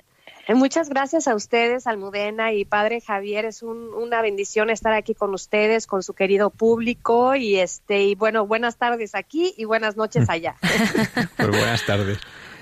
Eh, ¿Qué ha supuesto participar en, una película así? Bueno, nuestros oyentes, pues comentarles que, que Karim Lozano es una actriz con un amplio recorrido en la televisión y en el cine. Algunos la recordarán por Cristiada y ahora ha participado en esta película. ¿Qué ha supuesto para usted participar en esta película que trata de desentrañar los misterios del corazón de Cristo? Pues para mí ha sido una enorme, enorme bendición y lo digo de todo corazón porque, bueno, imagínense, ¿no? Este, coprotagonizar con Jesús, ahora sí que él es el protagonista de esta película, su, su sagrado corazón y ser yo, pues, coprotagonista con él, ¿qué más puedo pedir en la vida? Imagínense, ¿no? O sea, ¿cuál Javier Bardem, cuál este, no, este Penélope Cruz es el sagrado corazón de Jesús. Entonces, para mí es el honor más grande que me haya escogido a mí para estar en esta película y este y también les puedo comentar y platicar que ha sido una respuesta a una oración que yo he hecho. Entonces, ay, me conmueve muchísimo porque eh, definitivamente las oraciones cuando las hacemos del alma, Dios nos responde. Y yo hice una oración y a los dos días me respondió con, con, esta, con este proyecto, ¿verdad? Porque yo estaba como dudando si quería seguir actuando o no, porque pues eh, yo quiero servirle a Dios y pues en este medio artístico es muy complicado, es difícil y pues hay muchas cosas que digo que no, pero muy pocas cosas que me llegan, así que puedo hacer.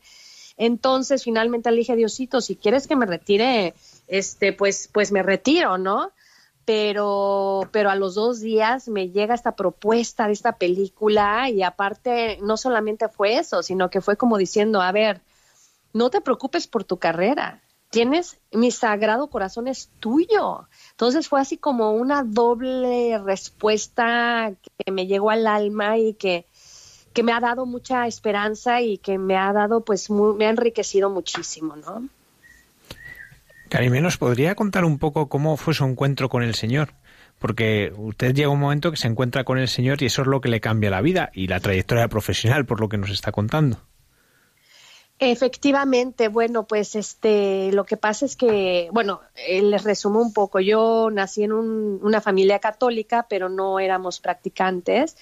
Y hace 10 años, cuando yo, eh, bueno, pues tengo un encuentro fuerte, ¿no? Con Dios, este, a través de la, lo que se podría ver como una tragedia, pero realmente fue una bendición. Y eso fue la enfermedad de mi padre, le dio cáncer y pues verlo a él enfermo, verlo a él sufrir y este todo esto me hizo abrir los ojos a lo que de verdad importa, me hizo abrir los ojos del alma, del corazón y Dios empezó a transformarme a partir de, de la enfermedad de mi padre y de su fallecimiento, ¿no?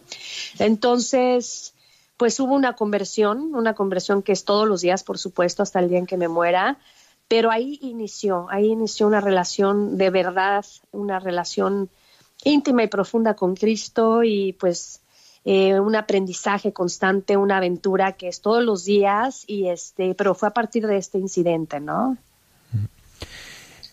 En ese momento, pues conoce el rostro de Cristo y cada vez lo va conociendo más. El haber participado en esta película, eh, ¿qué, aspectos de la vida del Señor le ha ayudado a conocer? Después de participar en este proyecto, eh, ¿qué nos podría decir que ahora conoce mejor del Señor? Pues definitivamente ahora sí que la devoción al Sagrado Corazón, porque yo había hecho otras devociones, pero no había hecho esa. Entonces, eh, el, el, conocer la devoción, cómo hacerla, este, eh, la hice, la empecé a hacer después de que terminé la película y ahora la vamos a hacer como familia también. Entonces, este, consagrarnos a su sagrado corazón, lo hermoso, lo profundo que es su amor, ¿no? O sea, como que, pues yo ya había conocido a Jesús, ¿no? A través de, mis estudios de Biblia, de la misa, de los sacramentos, de oración, ¿no? De estar frente al Santísimo. Pero esta película me hizo conocer su corazón, saber que es un corazón humano, un corazón que me ama, que nos ama profundamente, que, que, que, ha sufrido, o sea, que él sufrió como nosotros, como humanos, ¿no? Porque, y él sufrió más que nosotros, entonces es como una identificación, es como una, ay, una sanación, es, son tantas cosas que yo no había sentido y que no había entendido que lo hice a través de esta, de esta película y también, sobre todo, la respuesta a mi oración. Esa respuesta y al, al conocer esta devoción, al conocer su sagrado corazón, es decir, wow, o sea, soy profundamente amada por su sagrado corazón. Y ahora cada vez que, que, que oro, le digo, Señor, envuélveme en tu sagrado corazón, envuelve a mi familia, déjanos estar dentro de tu sagrado corazón y me siento protegida y me siento amada, ¿no? Entonces es algo precioso, precioso que le recomiendo a la gente, que vea la película, que averigüe sobre la devoción del sagrado corazón, que se consagren a él, que es algo bellísimo, ¿no? Muchas veces uno hace un personaje de ficción que tiene algo que ver con uno. Eh, ¿Cuánto tiene su personaje que ver con su vida?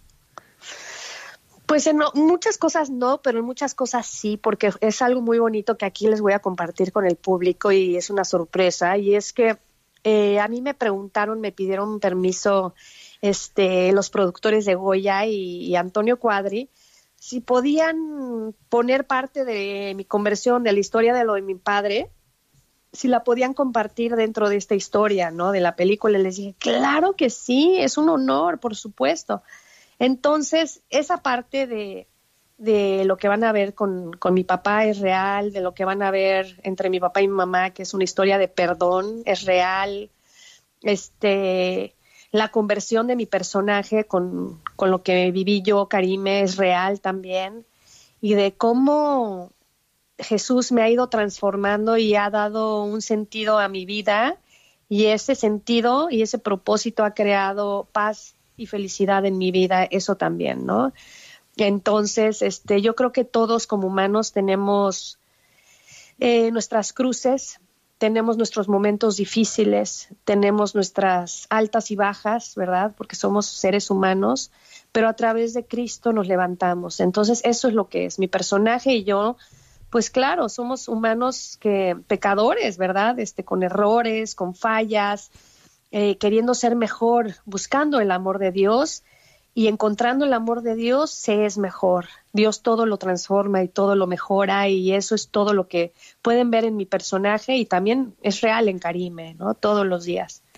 Karime, me preguntaba cómo, cómo te llegó este papel. ¿Cuándo te llamó el director para hacer esta película?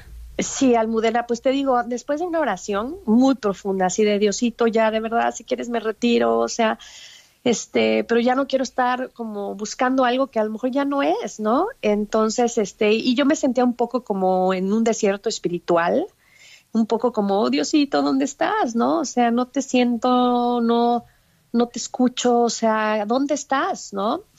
Y de pronto, te digo, a los dos días me marca Antonio Cuadri. O sea, primero me escribe la productora de mis novelas de Niña Amada Mía y de Angelina Esma, y de otra novela que hice con ella, a Marci Límites, que se vieron en España y en varias partes del mundo. Y me dice, oye, ¿le puedo dar tu número a un director de España, Antonio Cuadri? Te están buscando para un proyecto de Dios, ¿no? Y yo, claro, dáselo. Y me habla, me habla él a los, te digo, a los dos días, que me habló este, ella me habló como al día siguiente de mi oración y a los dos días me habla él, ¿no? O al siguiente día más o menos.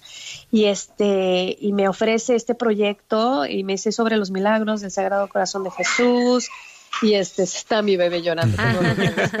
este, disculpen. Este, y de pronto es como, me quedé ahora sí que sin palabras, porque fue, espérame, a ver cómo, me estás ofreciendo un proyecto como actriz y es sobre los milagros del Sagrado Corazón de Jesús. O sea, les digo, es como fue como Dios diciendo, aquí estoy, sí quiero que sigas actuando, pero para mí, para mí. Y no solo eso, sino que aquí está mi Sagrado Corazón, es tuyo, te amo, no busques, no te sientas sola, no te sientas en un desierto. Aquí estoy contigo todo el tiempo, te amo profundamente. Entonces me sentí muy, muy consentida en ese momento porque sí ya llevaba pues un poquito en desierto, ¿no? Esta noche se ha estrenado eh, la película y vamos a recoger el tráiler y escucharlo, Karimé, si te parece, en directo para animar a nuestros oyentes a que este fin de semana vayan al cine. Ay, claro, ¿Qué te parece? claro que sí. Es impactante. Parece que detrás de esto hay unas apariciones de Jesucristo que arrastran a mucha gente. Este es el mismo claustro donde Margarita María entró, es el mismo monasterio. Si investigas un poco, te puedes encontrar con que incluso a día de hoy el Sagrado Corazón de Jesús sigue haciendo milagros.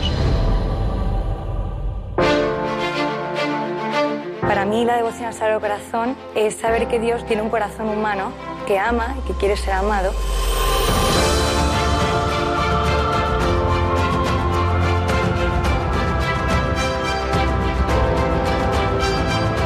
No me buscarías por algo sin importancia. Eres mi hija. El corazón de Jesús para mí lo es todo.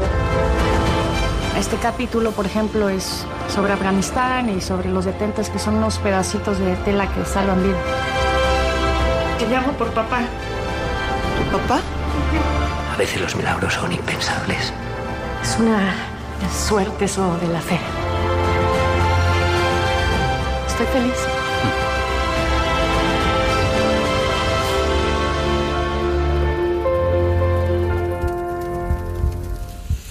Karimé, muchísimas gracias por habernos acompañado. No, hombre, gracias a ustedes, Almudena, Padre Javier, que Dios me los bendiga y a su público también. Y pues no se la pierdan. Ahora sí que el Espíritu Santo está presente en esta película. El Sagrado Corazón de Jesús está realmente presente en esta película. Así que si quieren salir transformados, vayan a ver Corazón Ardiente. Hay que apoyar, especialmente ahora este fin de semana.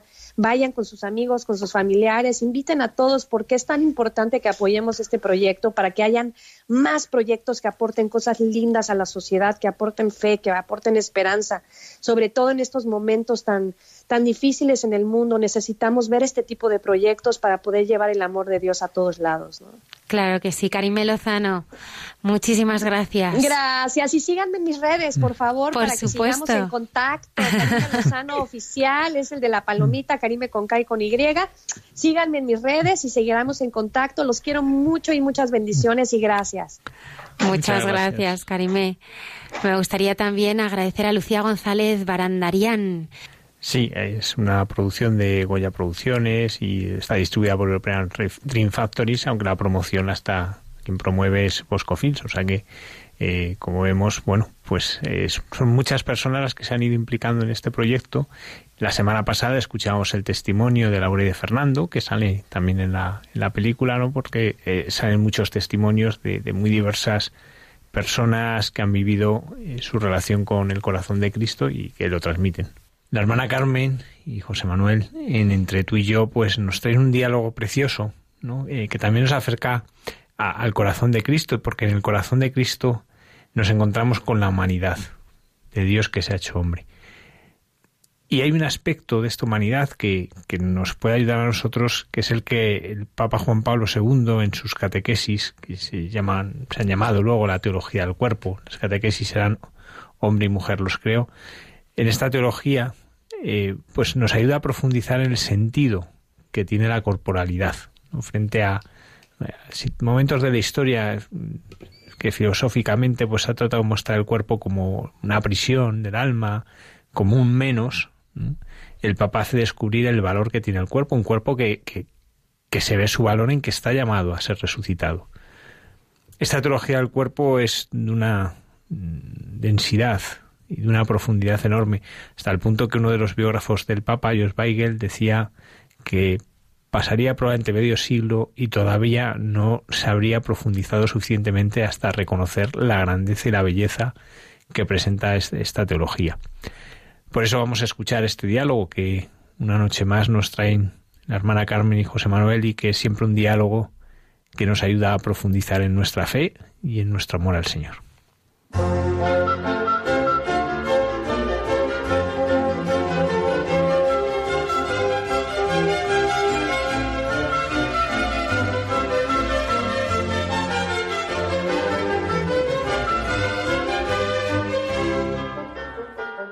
Buenas noches. Y ahora, en este programa de Hay mucha gente buena, llega estos momentos de intimidad entre tú y yo, que verdaderamente, José Manuel, qué necesidad tenemos hoy de oír, bueno, testimonio, no sé cómo llamarlo, pero todo el documental de esta noche no hay mucha gente buena. Sentir la humanidad de nuestro Dios realmente se ve en el corazón de Jesús. El corazón es, es lo que nos ha llevado a ti y a mí a pensar, pues, que el corazón es lo más humano y que Dios lo ha divinizado en su Hijo, como ha divinizado nuestro cuerpo. Fíjate, esto me ha llevado a San Juan Pablo II, que consagró sus audiencias generales del miércoles durante los cuatro años primeros de su pontificado a una amplia enseñanza sobre este tema, la teología del cuerpo. Un enfoque maravilloso sobre el cuerpo, la sexualidad, el matrimonio. Bueno, es una maravilla. Eh, ciertamente, Juan Pablo II ha convertido en evidencia lo que parece que corrientemente no pensamos. Las dos dimensiones de la vida humana y cristiana, cuerpo y alma, espíritu y materia, definitivamente asociadas. Fíjate cómo se representa en el corazón de Jesús, Dios mío. Pero el, dualismo no es una simple cuestión filosófica, ¿verdad? Es antropológica y también psicológica. Precioso, precioso. Mira, justo. En realidad, cuando hablas de esto, José Manuel, te miran, pero tú me ha gustado muchísimo lo que has dicho, como si hablaras de rollos de filosofía y de ninguna manera. Es una cuestión de nuestra vida. Nuestra religión es una religión del cuerpo, pues se apoya sobre la fe en la encarnación del Verbo de Dios. Nuestra fe es en Jesucristo, verdadero Dios y verdadero hombre. Oye, a mí me ha dolido hasta dentro ese dualismo de alma y cuerpo, no sé, ese maniqueísmo y esa visión. No, no sé, como si el cuerpo fuese algo malo y el cuerpo realmente está santificado con la encarnación. Eso es la falta que lo, que nos falta por entender. Justo. Falta completamente, eso es completamente la redención. Qué maravilla en la creación lo que significa la redención. Falta el encuentro con toda esta realidad que supone el saberse obra de Dios, hija de Dios, fe en el corazón de Jesús, fíjate, para expresar el máximo amor, con capacidad para la realización en nuestra vida del matrimonio espiritual. Dice bonísima Santa Teresa, si una labradorcilla se casase con el rey, ¿no son sus hijos de sangre real? Pues ¿cómo serán nuestras obras fruto de aquesta divina unión? Es muy simpático. Sí, sí, sí, Nuestra historia está ahí como testigo de las dificultades que entraña comprender y aceptar lo que tú decías, José Manuel, que un Dios se haga hombre. Fíjate, y es que, como tú dices siempre, es que el misterio desborda los límites de la mente humana y, y por ejemplo, como el escándalo de la cruz, ¿no? Nos, nos cuesta entender, nos cuesta entender, y como nos cuesta entenderlo, lo rechazamos. Claro, lo que no es de nuestras medidas lo rechazamos. Es verdad, siempre se ha experimentado las dificultades por las que pasa el pensamiento teológico. Nestorio, en el concilio de Éfeso, clamaba que jamás aceptaría llamar Dios a un bebé que llora en un pesebre. Ahí está la raíz del arrianismo, postura con la que siempre la Iglesia ha luchado. Si Jesús es totalmente hombre, no puede ser, dicen, verdaderamente Dios. Rechazo de la materia, rechazo de la creación, rechazo del cuerpo, rechazo de lo que tú decías, de la encarnación, rechazo de un Dios que llega incluso a quererse hacer alimento para nosotros, rechazo de la resurrección, de los sacramentos, rechazo del cuerpo, la sexualidad, no es un resto de nuestra animalidad ni nuestro cuerpo. Si Cristo no resucitó, van en nuestra fe. es verdad que también es verdad que hay que mirarse un poco en el espejo y, la Iglesia ha habido, digamos que, momentos ¿no? en los que efectivamente tenía un foco como muy puesto en el cuerpo. A lo mejor una teología mm, mal entendida, mal enseñada, ¿no? Entonces yo creo que hay que superar, hay que superar para poner el foco realmente en la, en la santificación del cuerpo. Claro, y entender cómo, qué nos ha sido revelado con esto. Entenderlo. Fuera de una vez las críticas perpetuamente repetidas contra la Iglesia. Que si la Iglesia está contra el cuerpo, contra el sexo, contra el placer. No, La Iglesia está radicalmente a favor, pero si es la creación, ¿cómo nos creó Dios? Es la única que está verdaderamente, y ahora sí que lo vemos en nuestros momentos, verdaderamente a favor, porque es la única depositaria de la verdad total sobre el cuerpo humano y la sexualidad, la que permite al hombre y a la mujer llegar a una auténtica consumación por medio de la entrega más maravillosa de sí mismos. Fíjate, esto que dices es verdad, como ahora cada vez hay más voces que están contra la pornografía, por el daño que hacen a las personas, el matrimonio, las familias. Y entonces, ahora todos ven que efectivamente Ojalá la pornografía, no, pero cada vez, cada vez, hasta desde los lados más, eh, digamos, radicales de la sociedad, se ve realmente el daño que produce la pornografía. Entonces, dice, hombre, es que ahí la iglesia estaba hace mucho tiempo. Claro. Pero pensando en el hombre, y en otras es. cosas. Exacto. Los cristianos tenemos que levantar la cabeza y cesar que paralizar todas esas acusaciones. Disponemos de un mensaje de luz sobre el cuerpo y el sexo, porque somos seres sexuados, que deben llevar al mundo. Y el mundo, diga lo que diga, tiene sed de él. Nos incumbe la responsabilidad de ser portadores de este mensaje de verdad y de libertad. Es una responsabilidad inmensa, es la buena nueva capaz de renovar la faz de la tierra. Necesitamos ser conscientes, como dice San Juan Pablo II, de lo que es ser profetas del cuerpo. Y se lo dice a los espesos cristianos. Es de una riqueza y de una visión que solo Dios es capaz de crear y querer para sus hijos algo semejante. Los esposos cristianos están llamados a un profetismo, yo es lo que consagraba al Señor, a ser los profetas del lenguaje del cuerpo, movidos desde el interior por el don de piedad del Espíritu Santo, porque participan en el amor eterno. La explicación es maravillosa. La plena realización de la comunión de las personas no es posible sin los dones del Espíritu Santo, por ejemplo, concretamente el don de la piedad. Sin todos esos dones que me hace admitir mi dependencia filial respecto de Dios, me hace reconocer que no somos dueños de la vida, sino que la vida es obra de Dios. Gran parte de nuestra cultura contemporánea es una cultura de impiedad, porque el hombre quiere hacerse señor de la vida, tanto en su origen como en su término. A mí es que me duele el corazón lo que está a la base de todas las reivindicaciones sobre la, el aborto, la eutanasia, la concepción, la manipulación. Y es que ahí se ve, Carmen, cómo se renueva constantemente en cada momento de la historia la tentación del hombre por ser Dios. Ese seréis como dioses del Antiguo Testamento. Es la soberbia del hombre frente a la vida. Un pobre Dios que encima destroza completamente todo. A partir de aquí, todo acto conyugal convierte a los esposos en ministros del Dios de la vida. Nadie puede decidir por nosotros, Dios mío. Lo que nos descubre nuestra fe cristiana es el significado esponcialicio, esponsalicio, no sé qué he dicho, del cuerpo y consiste en presentar al hombre, varón y mujer, en toda la realidad y verdad de su cuerpo y de su sexo. Nuestro cuerpo tiene pleno significado esponcial. Ay, ¿cómo lo diré, Dios mío? Esponsalicio, para vivirlo cada uno en la vocación a la que se siente llamado.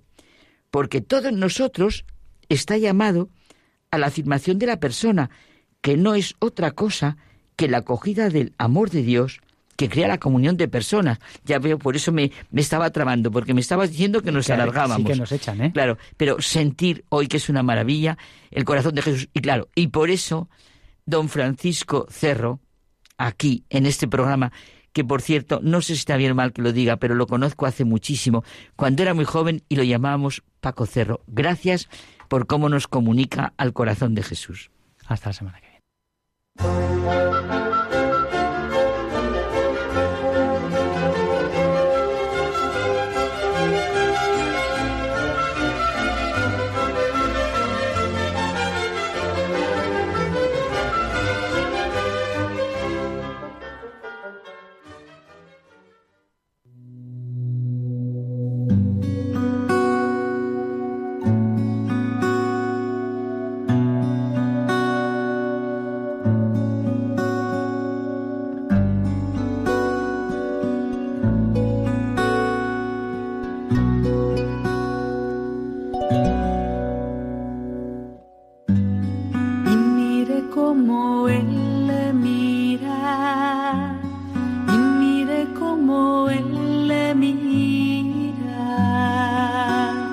Let me.